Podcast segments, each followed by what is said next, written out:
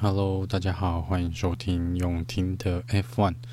这集是久违的车手专辑。那这一集呢，我会跟大家简单的聊一下一位车手的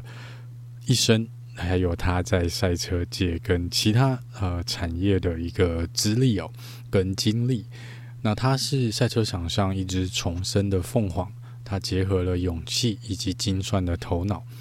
他算是足以名列 F1 的传奇车手之一，Niki Lauda。Niki Lauda 呢是三届的 F1 世界冠军，他在一九七五年、一九七七年以及一九八四年有拿过 F1 的世界冠军。他在一九七六年呢，在德国站的时候受到了相当严重的意外，在他的身上留下了不可磨灭的疤痕。如果是这几年才开始看 F1 的车迷朋友，对他可能有点陌生，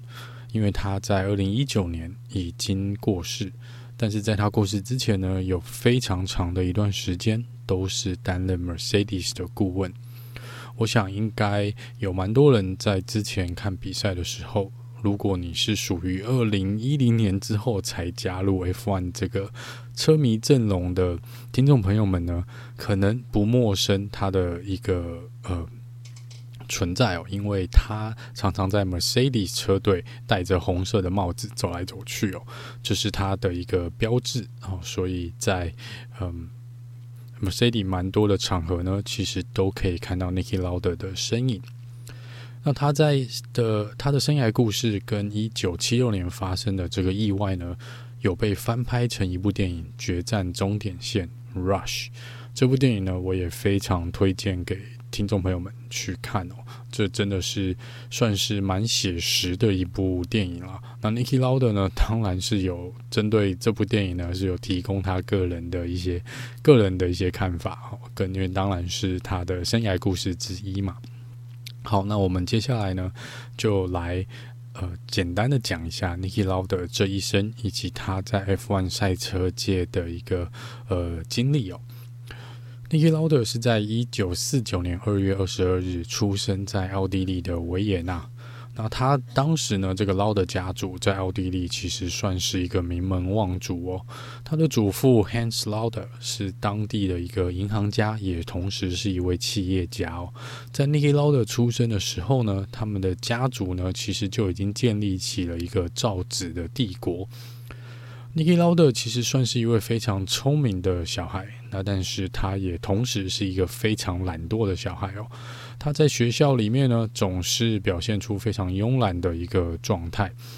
他的父母呢，其实是希望他进入家族企业，他的祖父当然也是希望他自己的孙子呢，能够成为家族企业的接班人哦。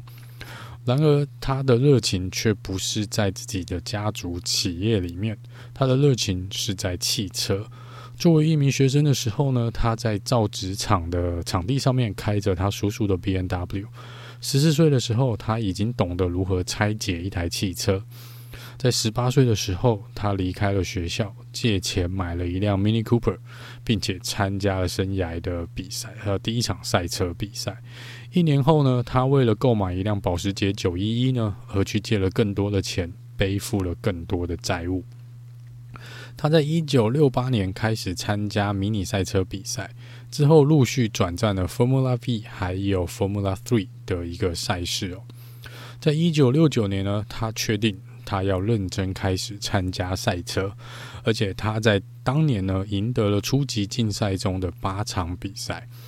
然而，他的家人其实并不支持他参加赛车这个运动哦。他的祖父更是认为呢，一个如果是身为一个劳德家族的，背负着劳德的这个名字呢，他的名字应该出现在经济报纸的经济版面，而不是在报纸的体育版面哦。在一九七一年呢，他的祖父正式的切断了对 Niki Lauda 的金援。据说，直到祖父过世前，都没有再跟 Niki Lauda 说过一句话哦。那没有家族金援的 Niki Lauder，他没有办法，他因为需要钱来去买更好的赛车，来去进行更激烈的一个呃更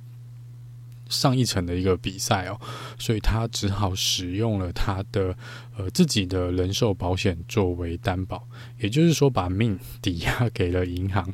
然后呢，他也未经家族同意的状况下呢，有点算是欺瞒银行了，用 Lauder 的这个名声呢，跟银行借了一笔钱。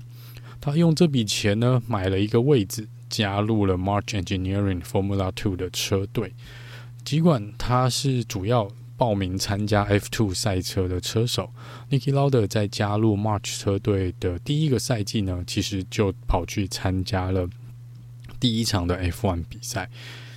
而且他在一九七二年的时候就一共参加了十二场的 F1 赛事哦。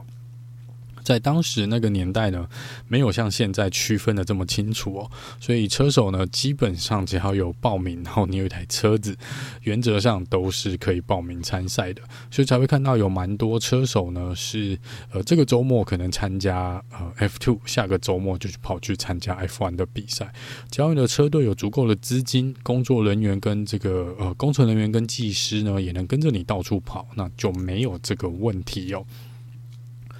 而他在一九七二年的比赛成绩虽然不是那么的理想，但是也算是顺利的，以新人的姿态呢，引起了一些车队的注意。其中呢，引起一位呃红军负责人，诶，当时已经有点年纪的 Enzo Ferrari 的一个注意哦。所以 Enzo Ferrari 呢，亲自的在呃邀请他呢参加一九七三年哦来加入法拉利的车队。受到了这么强又这么有资源车队的邀约，Niki Lauda 当然马上同意哦。他马上抓住了这个机会，并且马上赶去了意大利北部，呃，这个莫德纳城附近的一个 Fiorora 的红军测试赛道来进行测试。他一到赛道呢，真的是被惊呆了。他在他的一次访问跟回忆录里面都有提到，他说。他没有想到红军有这么强的一个硬体设备的实力。他说，他除了一个私人赛道以外，还有这个自动的计时器，还有各种的不同的监视系统，还有非常多的工程师、装配工人以及技术人员，还有行政人员组成了一支非常强大的车队。在一九七四年呢，他驾驶着红军的法拉利，在开幕赛的阿根廷站就拿到了亚军。并且在该年的西班牙站获得了他 F1 职业生涯的第一场胜利，而且连续六场比赛拿到杆位。之后在荷兰站再次夺冠，最终以第四名呢完成了一九七四年的赛季。在一九七五年开始呢，对 Niki Lauda 还有红军来说并没有那么顺利哦。前四站最好的成绩只有来到第五名。但是他在之后接下来的五场比赛里面拿到了四场比赛的分站冠军，并且在稍后的意大利站拿到了第三名的位置，也就是这个第三名呢，足够让他在一九七五年提前封王拿下这个世界冠军，也让红军赢得了十一年以来第一次的 Constructor Championship。然后在那一年的最后一场比赛，美国站呢取得了第五场的胜利。这一年，Niki Lauda 的五场胜利的分站冠军呢，分别来自于 Monaco、比利时、Sweden、瑞典、法国站还有美国站哦。值得一提的是，这一年的 Monaco 这场比赛呢，对红军来说也是意义非凡哦。因为这场比赛之前呢，红军已经有二十年没有在 Monaco 拿到分站冠军。而 Niki Lauda 在一九七八年的《与法拉利度过了岁月》这本书里面有说到，他说：“我无法想象拥有这样的设施，还有这样的资源，你要怎么失败？”这也是说明了红军从以前的实力就相当相当的坚强。那在他赢得一九七五年的世界冠军之后呢，大家都认为 Niki Lauda 跟红军一定会在一九七六年再次的夺下世界冠军以及 Constructor 的 Championship，而他也不负众望，哦，在前期呢赢得了相当多场的比赛，有在七场比赛里面呢拿下了五场比赛的分站冠军，然后有两场比赛拿到了第二名的位置。时间来到了当时的第十场比赛，是德国的 Nurburgring 的一个赛道。在当时这个赛道呢，是长达十四公里，绕着山区哦，七有七十六个弯的一个赛道。那他呢，在这场比赛，在当时的状况来说，他认为赛道的情况是没有办法提供给车手一个安全的比赛环境，所以他在赛前的一个车手会议里面呢，他有想尽办法去说服其他车手来举行一次投票，不要参加第十场的德国站，但最后呢，还是他的提议还是被否决了。他的担忧不是没有原因的，因为他个人就在比赛的第二圈失去了对车辆的一个控制，发生了严重的车祸，车辆还爆炸起火。当时有三名车手呢，将他从残骸中救出哦，但当时把他拉出来的时候，他的脸、头部还有手部都受到相当严重的烧伤，当下还有脑震荡的情况，断裂的锁骨以及其他身体多处的骨折。他的右耳被严重的烧伤，然后车内燃烧这个油料，还有一些嗯车底燃烧的一个有毒烟雾呢和气体，都灼伤了他的肺部。的肺部。那他在被送往医院的时候就已经昏迷不醒了，之后转到一个烧伤重症中心，当时医生已经认为他是濒临死亡的一个状态哦。那由于他身体的整个状况，以及当时相当触目惊心，据旁人所描述的相当触目惊心的一个呃情景呢，都没有人认为 Niki Lauda 可以从这次的事件里面活着走出来哦。而他在被送入加护病房的第三天，有一位罗马天主教的神父来进行了最后一次的祷告仪式。劳德在回忆录里面，还有在他的一次多次的访问里面讲到这件事情。电影里面好像也有演到这一段。他说，虽然身体可能没有办法动弹，但是他很他的意识是相当清醒的。当他看到这位天主教的神父对他进行了最后的一个仪式呢，他是相当相当的生气的。他说，他一直告诉他自己，如果他就想要这样做，好吧，但是我不会放弃。所以在这之后呢，劳德开始了他惊人以及辛苦的一个呃复健之旅哦。他接受了一系列的手术，还有皮肤的移植，但是他因为火灾的部分呢，这个大火烧掉了他右耳的一部分，头部的右侧的头发也被烧掉，眉毛、双眼皮接受到严重的烧伤。然后他因为这个火灾的关系呢，使他的头上留下了永久的疤痕。之后他总是戴着红色的棒棒球帽来遮掩他这个。呃，疤痕的所在哦，他在当时有提到，他每当他把帽子拿下来的时候，他都觉得大家是在看他的伤疤，这让他相当相当的生气，也相当相当的不舒服哦。但是在一连串的手术以及皮肤移植之后呢，他开始能够说话，开始能够行走，最后呢，还计划要重返 F1 赛车。奇迹似的，在他这场车祸发生之后，仅仅六个礼拜。他就已经回到了米兰附近的蒙扎赛道，要执执意的要来参加意大利的分站的比赛。最终，他以第四名完赛哦。在这之后呢，他就像刚刚他一开始所提到的一只重生的凤凰，他又开始赢得了比赛。但是，来到了赛季的最后一场比赛——日本富士赛道。当时由于极端恶劣的气候，这个雨势非常非常的大，能见度相当的低哦。Niki Lauda 认为当时的赛道的状况以及气候已经完全不能确保车手的安全。这个情况来到现在的 F1 是一定铁定会被红旗的。他最后做了一个决定，他决定自己退赛，所以他最后呢，在一九七六年是以一分之差错过了冠军。那一年的冠军就是他的英国朋友 James Hunt。最后，Niki Lauder 是拿到了世世界排名第二的一个位置。那也因为他自行呃自行执意的退出了这场比赛，自己失去了世界冠军的机会以外呢，他跟红军的关系也从这边开始呃开始恶化，因为红军认为这是 Niki Lauder 相当不负责任的一个做法，他不能自己。啊，丢掉了这个呃已经到手的世界冠军哦。同年一九七六年呢，他跟他当时的女朋友马林克老师结婚，他们最后呢一共有两个孩子哦，是 Matthias 跟这个 Lucas。那 Lu Lucas 呢，最后成为他的经纪人哦。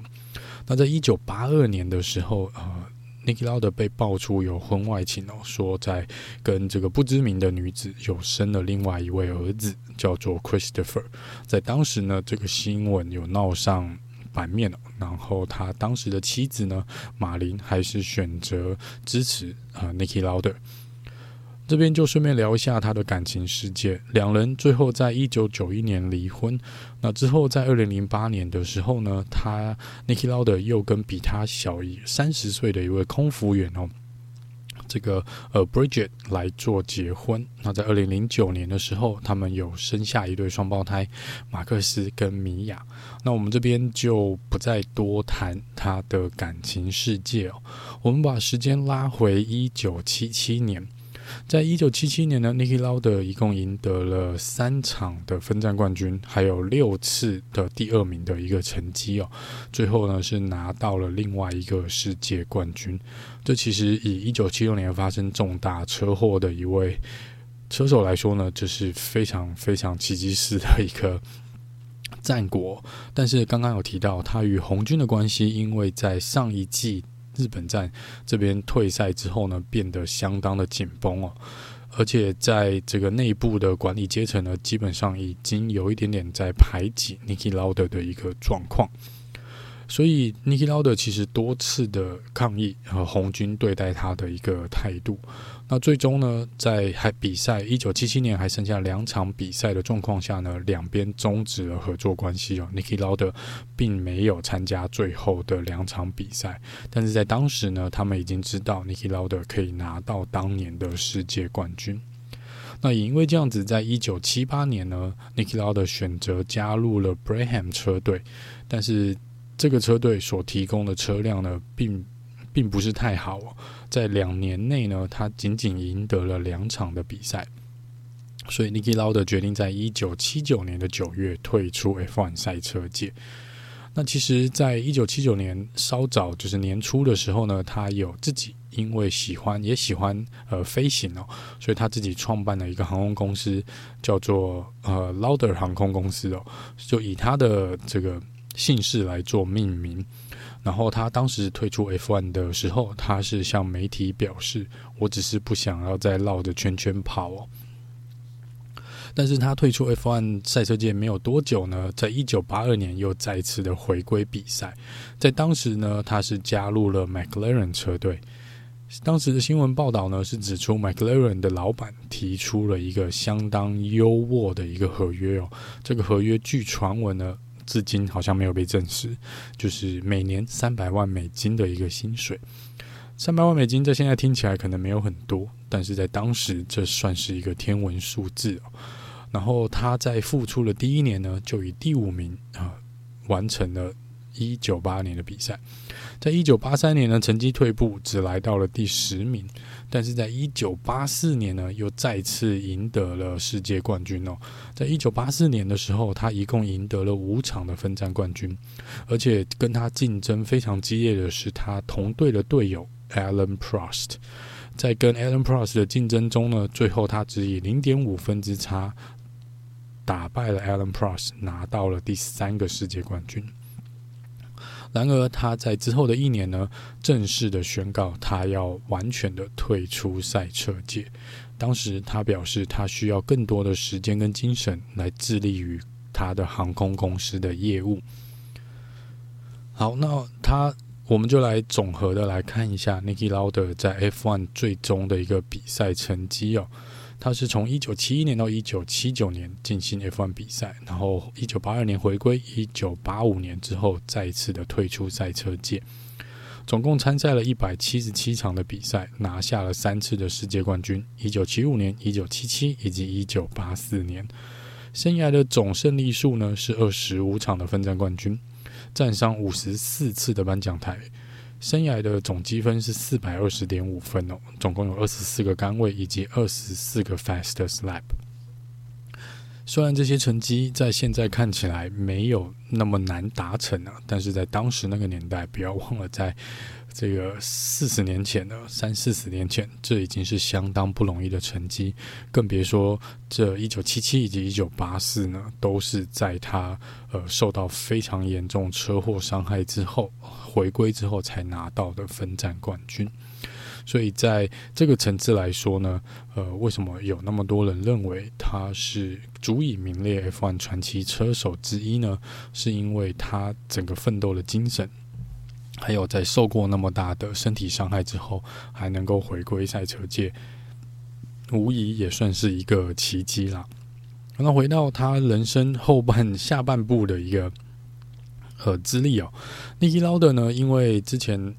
是蛮除了喜欢车子以外，他也非常喜欢飞机哦，所以他自己本身有考到机师的证照，所以他创立了自己的航空公司呢。他偶尔也会担任捞的航空的机师，跟着员工一起飞行哦，就有点像是现在新宇航空的张国伟，大概是同样的一个概念，但他算是新宇航空张国伟的大前辈。自己拿钱，自己创立航空公司，买飞机，然后自己开飞机，载自己的客人，跟着自己的机组员一起呃去飞到世界各地的一个航点。那在一九九一年呢，他的航空公司其中一架波音七六七班机在泰国发生坠机事件，造成两百二十三名的乘客以及机组员死亡。这个呢，到当时呢，Niki Lauda 因为身为啊，劳德航空的负责人是有被告的，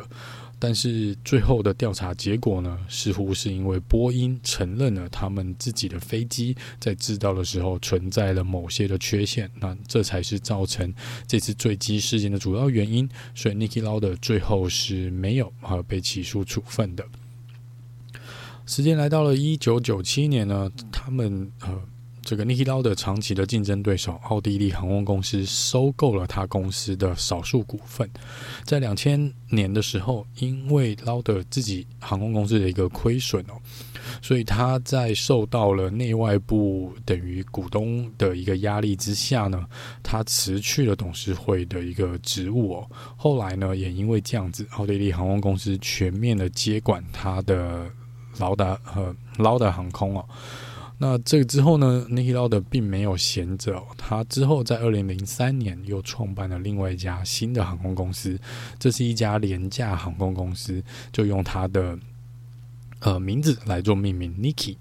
那德国的 Air Berlin 收购了这家公司 Niki 的少数股权，后来也全面的掌管。Niki 这家航空公司，但是呢，在呃 Air Berlin 自己母公司哦，因为也是因为业务困难的一个关系哦，陷入了财务危机。Niki Lauda 在二零一八年呢，有了一些钱之后，他又把 Niki 给买回来哦。那在二零零三年到二零一八年这中间发生了什么事情呢？其实 Niki Lauda 并没有闲着哦，即便他是回到了航空界当一个航空公司的老板，但其实呢，他在一九九零年代初呢，就已经跟红军呢这边达成了一份合作协议哦，他是以一个呃顾问职任呃。顾问的职位回到了这个红军，然后在两千零二年的时候还担任 Jaguar 车队的负责人哦。二零一二年呢，就是来到了 Mercedes 担任这个非执行董事，也是担任车队的一个顾问职哦，而且并且是蛮常出现在 F1 的场边哦。这个就是我们比较熟知的 Mercedes 跟 Niki Lauda 的一个关系，就是从二零一二年这边算是正式开始。那他也。因为这样子呢，在二零一二年呢，Mercedes 想要去网罗路易斯·莫特从 McLaren 把路易斯·莫特捞过来的这个谈判中间呢，发挥了相当大的一个作用哦，顺利的将路易斯·莫特带到了 Mercedes。那事后我们就知道，之后开启了 Mercedes 的一个霸业的一个。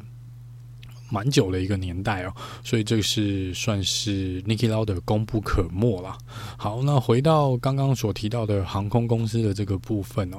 那在二零一八年 niki loud 买回了他的 Niki 航空之后呢，他就与欧洲最大的联航联航和 Ryanair 合作，将航空公司改名为 Lauder Motion。这家航空公司呢，现在是挂名 Ryanair 的状况，还有持续在营运哦。你可以打 Lauder Motion 去他们的官网去看一下。虽然官网里面的名称已经是用 Ryanair 了，但这是 Niki Lauda 的航空公司，至今还算是有在营运哦。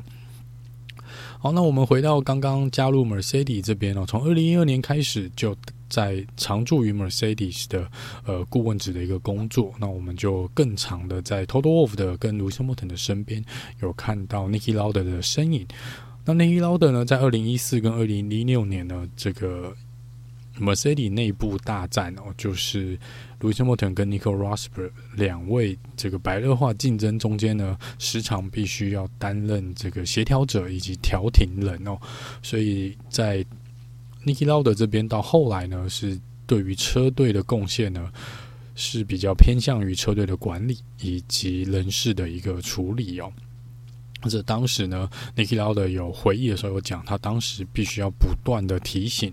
Lewis Hamilton 跟 Nico Rosberg 他们并不是互相在对抗啊，并不需要把对方逼到死角，他们同样都是在为冠军而战哦。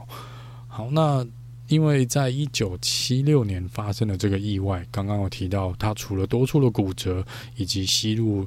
相当大的这个烟雾有造成身体内部的一些灼伤之外呢，他的肾呢也是有蛮大的一个问题的。Niki Lauda 一共进行了两次的肾脏移植手术哦，第一次是在一九九七年，他是接受了他自己亲人的捐赠的器官，但是在二零零五年呢又不得不再做一次肾脏移植手术，当时他是接受了当时女朋友所捐赠的一个肾脏哦。在二零一八年呢，Niki Lauda 接受了肺部的移植手术，因为他的肺部在一九七六年的事故中的受到严重的损伤呢，一直都没有完全的恢复。然而，在二零一九年呢，他开始有其他的健康问题，最终呢，因为肾脏的问题呢，回到了苏黎世大学医院接受治疗。呃，不幸的是，他在二零一九年五月二十日在苏黎世大学的这段期间呢，以七十岁的年龄呃。辞世哦，在当时的 F1 比赛里面是正巧要遇到了 Monaco 的比赛，所以在二零一九年 Monaco 的比赛之前呢，新闻的发布会上，大家都有向 Niki l a u d 做一个致敬。比赛前呢，也替 Niki l a u d 进行了默哀。整个周末，车迷和车手呢，都蛮多，车迷跟车手都戴上了红色帽子来纪念 Niki Lauda。Mercedes 车队呢，还将 Halo 改成了红色，上面贴上了一个贴纸，上面写着 “Niki, we miss you”。Has 车队改良改造了他们的 F 呃 VF 十九赛车，在引擎的引擎盖上面呢，涂上了红色，然后刻上了 Niki Lauda 的名字以及出生的年份。Lewis Hamilton 跟 Sebastian Vettel 也特别定做了特殊的头盔，以表达他们对 Niki Lauda 的致敬。最终，他的葬礼在维也纳的 Saint Stephen's 大教堂举行，然后这位传奇车手就此离开了这个世界。综合他的 F1 之前的记录，之后担任顾问的这段呃资历，他是被广泛的认为他是有史以来最伟大的 F1 车手之一。他曾经说过：“呃，F1 并不是只。”限于追求速度，他直接之前讲过一段话，我还蛮喜欢的。Formula One is simply about controlling this race car and testing your limit. This is why people race to feel the speed, the car, and the control.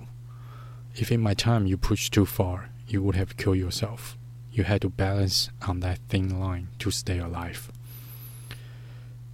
在过往，呃，可能。没有那么多人注意到 Niki Lauder 的司机，